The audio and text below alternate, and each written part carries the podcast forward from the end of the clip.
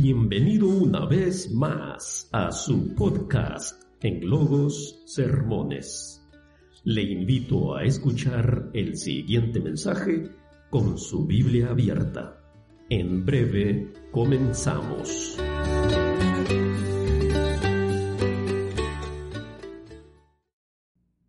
Porque sabemos que si nuestra morada terrestre, este tabernáculo se deshiciere, tenemos de Dios un edificio, una casa no hecha de manos, eterna en los cielos.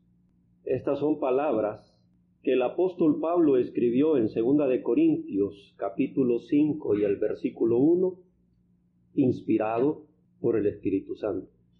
Abramos en esta mañana nuestros oídos a estas palabras, que en primer lugar Pablo le escribió a los hermanos en Corinto.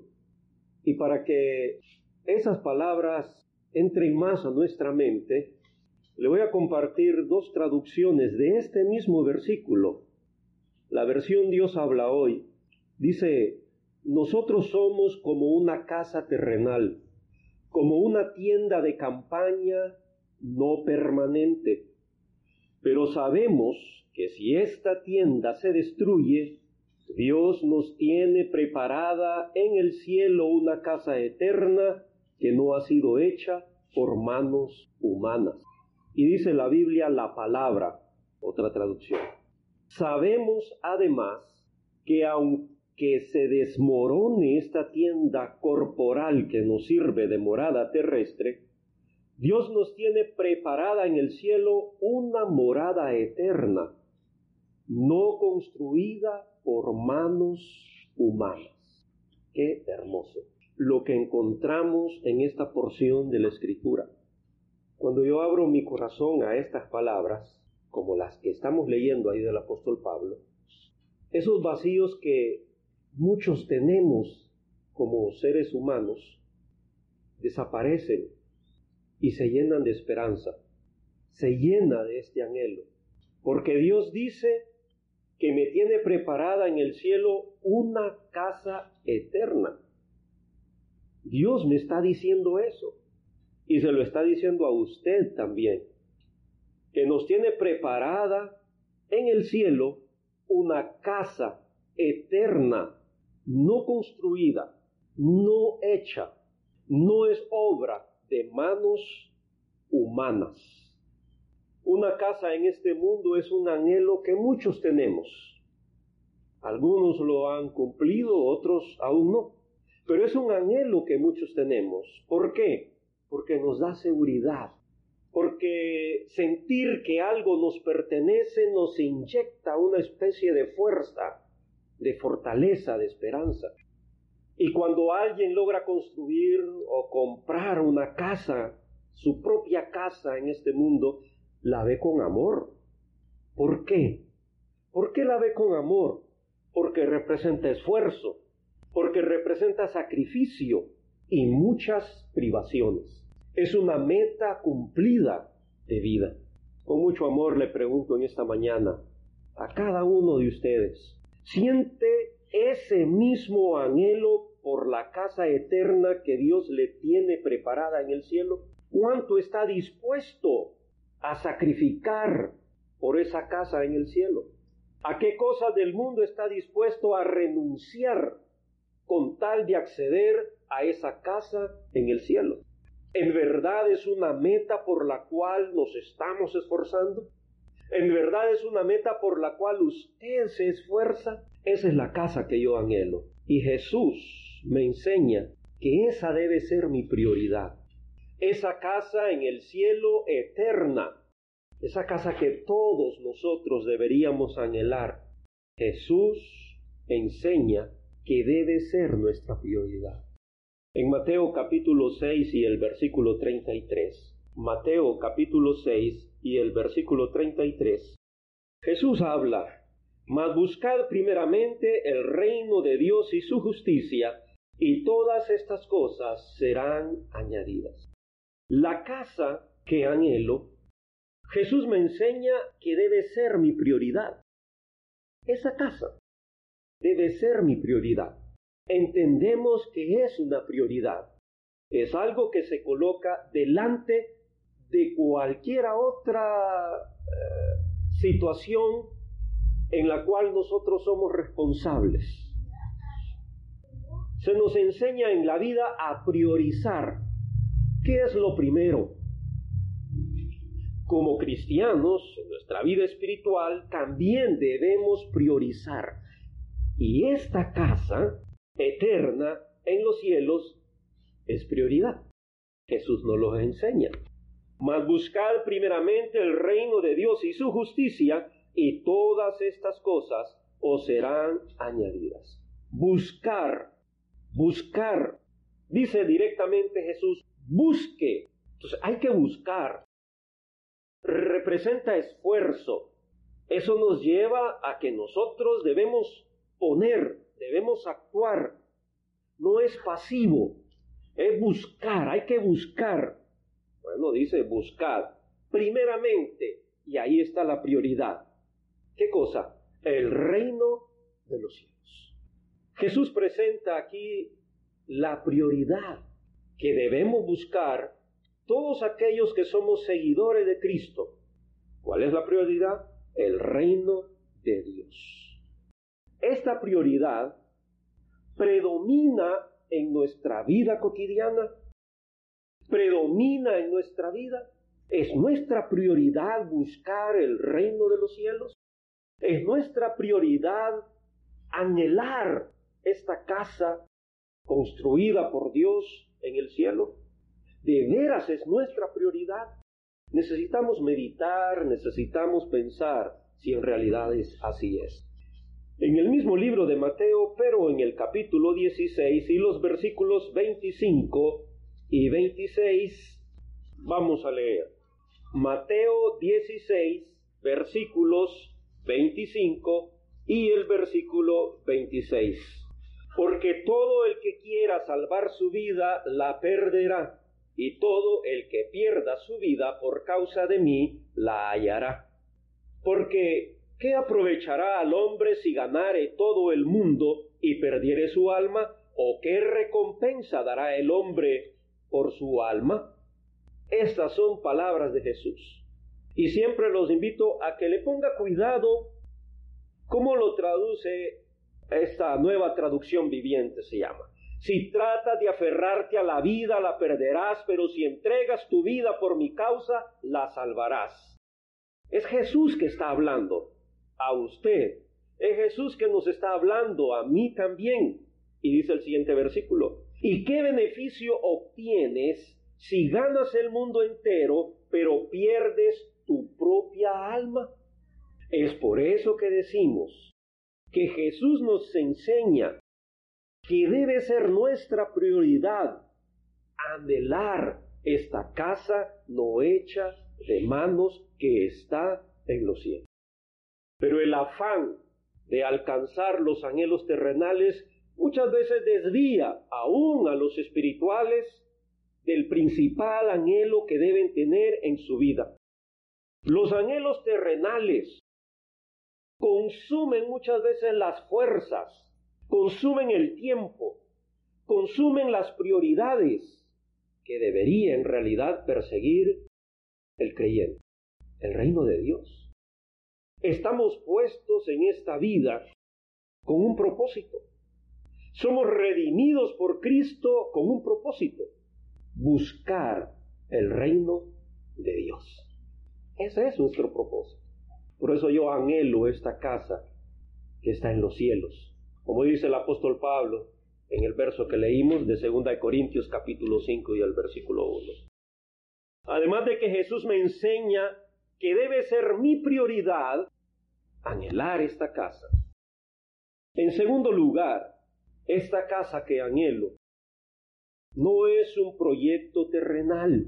Las sociedades a través de toda la historia han iniciado revoluciones por el anhelo de una sociedad más justa, por el anhelo de un mejor equilibrio en la distribución de la riqueza en este mundo. Y algunos han muerto por ese anhelo y hoy son considerados como un símbolo para seguir creyendo en esos ideales. Y hay varios hombres en el mundo famosos que los aprendemos en las universidades, en los colegios, en las escuelas, que muchos entregaron su vida buscando un equilibrio en este mundo entre los pobres y los ricos, pero pasaron. Pero el proyecto de Dios no es terrenal, es más grande, pues se eleva hasta los cielos, es diferente. La casa que anhelo no es un proyecto terrenal, hermanos. Ya vimos lo que dice segunda de Corintios, capítulo 5 y el versículo 1. Vayámonos en este día con ese versículo. Porque sabemos que si nuestra morada terrestre, este, este, tabernáculo se deshace, este cuerpo, tenemos de Dios un edificio, una casa no hecha de manos, eterna en los cielos. Y también dice el apóstol Pablo, escribiéndole a los colosenses, en el capítulo 3, el versículo 1 y 2. Leemos esta parte de la escritura. Si pues habéis resucitado con Cristo, buscad las cosas de arriba donde está Cristo sentado a la diestra de Dios, poned la mira en las cosas de arriba, no en la de la tierra, no en las de la tierra. Qué importante también ese versículo que nos enseña que este proyecto de Dios no es terrenal.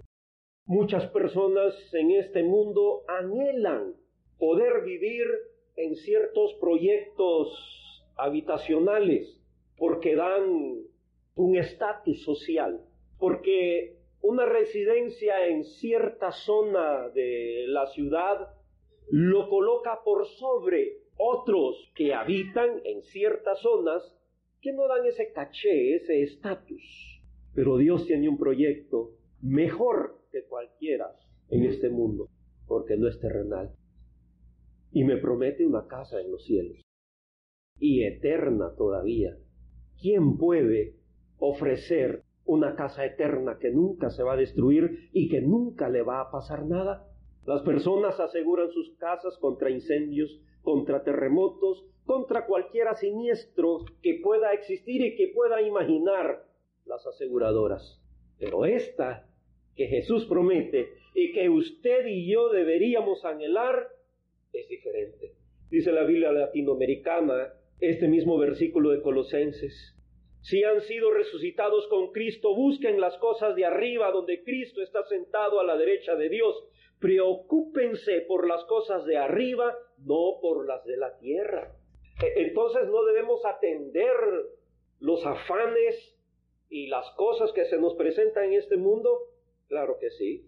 Trabajamos por comida, trabajamos para saldar nuestras deudas, nos esforzamos para tratar de vivir una vida mejor, más equilibrada, pero la Biblia está en armonía.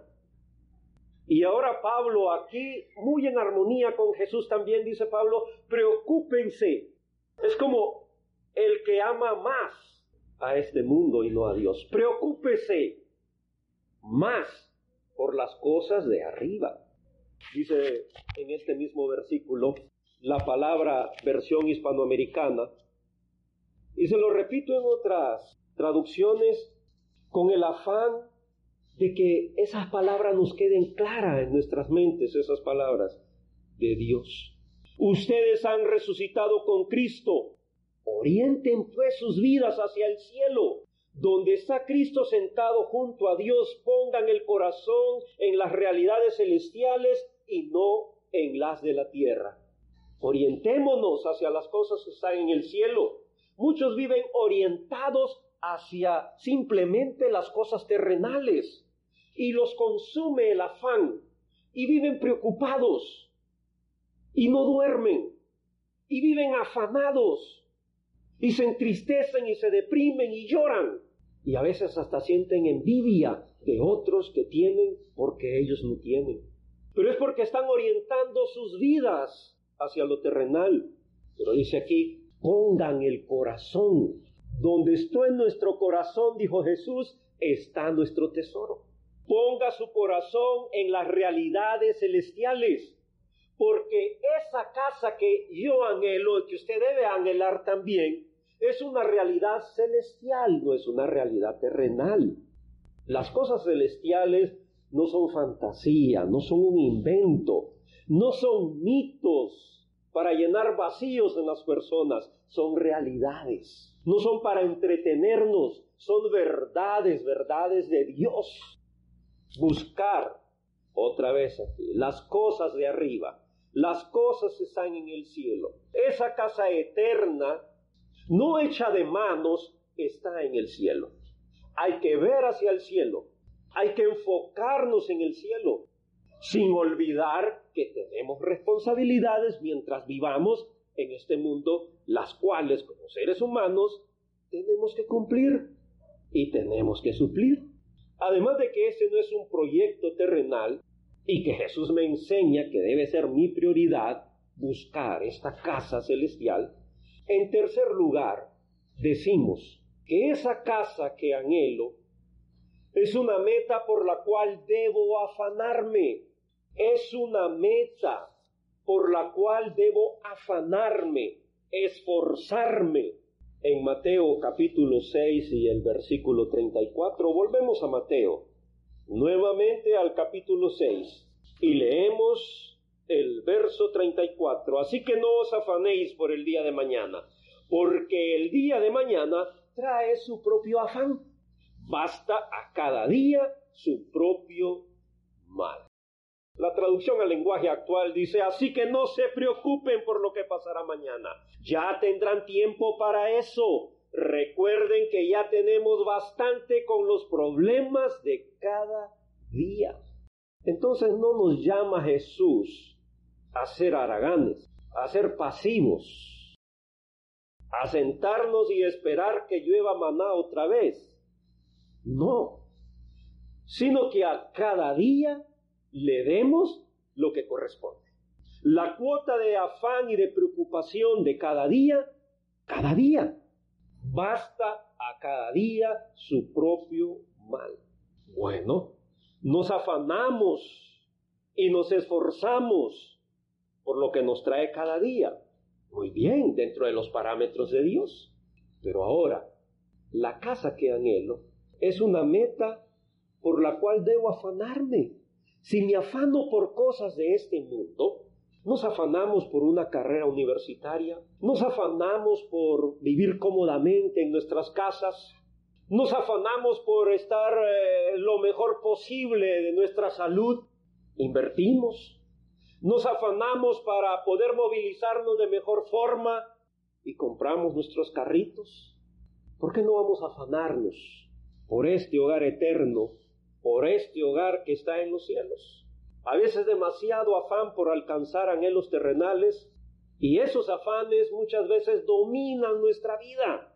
La ahogamos el buscar primero las cosas de arriba. Lo ahogamos, matamos ese anhelo por el cual debo afanarme.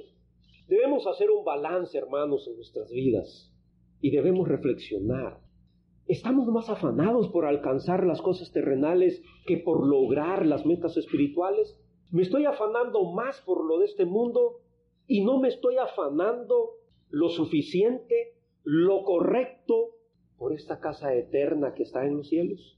¿Por qué es una meta por la cual debo afanarme y esforzarme? ¿Sabe por qué? Porque es donde está mi ciudadanía, porque es donde está su ciudadanía. No importa si es hondureño, salvadoreño, estadounidense, guatemalteco, nicaragüense, chileno, peruano, colombiano, todos los cristianos que puedan haber en esos países solo tienen una ciudadanía, solo una, y estamos al mismo nivel. Filipenses capítulo 3 y el versículo 20, dice el apóstol Pablo, mas nuestra ciudadanía está en los cielos de donde también esperamos al Salvador, al Señor Jesucristo. Nosotros somos ciudadanos del cielo, de donde anhelamos recibir al Salvador, al Señor Jesucristo, dice la nueva versión internacional. Ahí está su ciudadanía, ahí está mi ciudadanía. Yo soy hondureño, yo soy guatemalteco, ahí están mis raíces. Pero si somos cristianos, no importa dónde nacimos, nuestra ciudadanía está en los cielos. En esa casa eterna, no hecha con manos humanas, es donde está nuestra ciudadanía, es donde debemos tener nuestros ojos y es el lugar donde debemos anhelar estar. Yo quiero estar en el cielo, en esa casa, no construida por manos humanas. En Hebreos, Hebreos capítulo 12. Vamos hasta Hebreos, al capítulo 12, el versículo 1 y 2.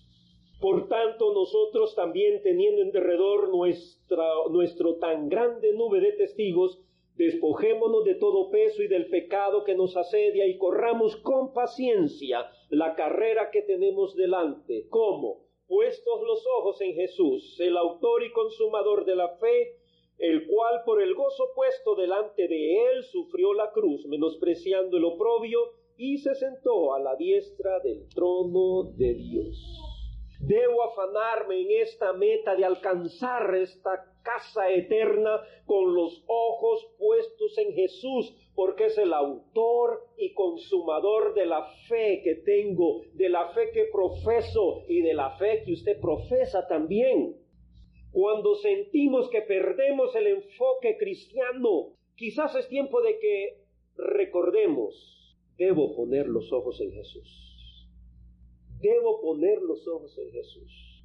No es que no voy a trabajar para pagar el agua, la luz, comprar la comida, pero debo poner los ojos en Jesús para no desorientarme en este mundo y mantener, mantener el enfoque correcto que me enseña la palabra de Dios. En segunda de Pedro capítulo 3, segunda de Pedro, vamos a leer dos versículos, el 13 y el 14. Debo afanarme por esta meta, debo esforzarme, debo sacrificarme. ¿Sabe por qué? Por lo que dice aquí Pedro en la segunda carta, los versículos 13 y 14. Pero nosotros esperamos según sus promesas que cielos nuevos y tierra nueva en las cuales mora la justicia. Por lo cual, oh amados, estando en espera de estas cosas, procurad con diligencia ser hallados por él sin mancha e irreprensibles en paz. Es donde mora la justicia. La gente protesta porque hay injusticia en este mundo. Mucha gente muere porque hay injusticia en este mundo. Mucha gente sufre porque hay injusticia en este mundo. Bueno, es incorregible. Así va a ser siempre. Y así ha sido. Pero hay una diferencia con nosotros. Con usted que es un cristiano, con usted que es un seguidor de Jesús. Estamos anhelando y estamos tras una meta. Estamos caminando para llegar a esa casa eterna. Y vale la pena afanarse. Y vale la pena sacrificarse. Y vale la pena privarse de algunas cosas que hay en el mundo para poder alcanzar esa meta. Porque ahí mora la justicia, la justicia de Dios. Aunque no es pecado buscar el bienestar material, con el enfoque correcto, con el enfoque bíblico dentro de los límites de Dios, aunque no es incorrecto que busquemos la, el, el, crecimiento académico o una vida mejor en este mundo, en esta tierra, puede convertirse en pecado. Claro que sí, cuando se le pone más amor a esas cosas, cuando se convierten en la prioridad y desplazan a las prioridades espirituales. Puede convertirse en un pecado cuando olvidamos que el anhelo primario, principal para un cristiano, es buscar el reino de los cielos. Podemos estar en el camino incorrecto cuando perdemos la pasión por lo espiritual a veces luchamos por las cosas con qué pasión. Se desvela porque quiere alcanzar un proyecto académico. Y trabaja y estudia. Y trabaja y estudia y ahorra. Y trabaja y estudia y va alcanzando aquellas metas terrenales. Y va creciendo económicamente. Y va creciendo en posesiones materiales. Pero muchas veces perdemos ese enfoque. Y vamos perdiendo la pasión por lo espiritual ese anhelo, ese deseo, y ya no nos consume esas ganas por lo espiritual. Y es donde el apóstol Pablo nos recuerda, allí en segunda de Corintios, esa casa eterna no hecha de manos, en los cielos preparada por Dios. Escuche lo que dice el apóstol Pablo en segunda de Timoteo capítulo 4 y el versículo 18. Y de veras, mi hermano, yo deseo con todo mi corazón, y usted y yo, que todos salgamos hoy de este lugar con esta convicción. Y el Señor me librará de toda obra mala y me preservará para su reino celestial. A Él sea gloria por los siglos de los siglos. Amén. Muchas personas viven en este mundo afanados y sufren y se deprimen y sin esperanza de una vida futura. Pero hay una solución, Cristo. A través de su evangelio Jesús dice que hay que creer. ¿Creer en qué? En que Él murió, que fue sepultado y que resucitó. Cuando creemos debemos arrepentirnos. Si se arrepiente de confesar su fe en Jesús y entonces bautizarse para el perdón de los pecados y nacer a una nueva vida. Y nosotros como cristianos podemos perder el enfoque espiritual, sí. Y podemos pecar, sí. ¿Qué debemos hacer? Arrepentirnos volvernos y confesarle a nuestro Padre nuestros pecados a través de Cristo Jesús, y Él es fiel y justo para perdonarnos si confesamos nuestros pecados. En el mundo la iglesia es peregrina, anhelante espera su hogar, en las mansiones junto al río cristalino más allá. Nos veremos, nos veremos en la gloria, nos veremos en la tierra más allá. Nos veremos, nos veremos en la gloria, junto al río cristalino más allá. En el mundo no hay cosa permanente porque todo se va a terminar.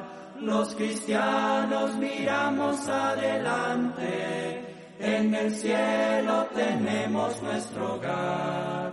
Nos veremos, nos veremos en la gloria, nos veremos en la tierra más allá. Nos veremos, nos veremos en la gloria junto al río cristalino más allá. De este mundo muy pronto pasaremos, olvidemos las penas y el sufrir, esperando la célica mañana en que todos nos hemos de reunir. Nos veremos, nos veremos en la gloria nos veremos en la tierra más allá.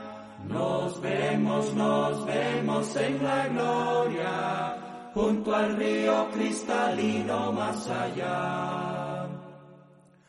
Reunidos con nuestro Jesucristo, gozaremos perfecta comunión, porque allí nos seremos peregrinos moraremos con Cristo en su mansión. Nos veremos, nos veremos en la gloria, nos veremos en la tierra más allá. Nos veremos, nos veremos en la gloria, junto al río cristalino más allá. Nos veremos, nos veremos en la gloria, nos veremos en la tierra más allá. Nos veremos, nos veremos en la gloria, junto al río cristalino más allá.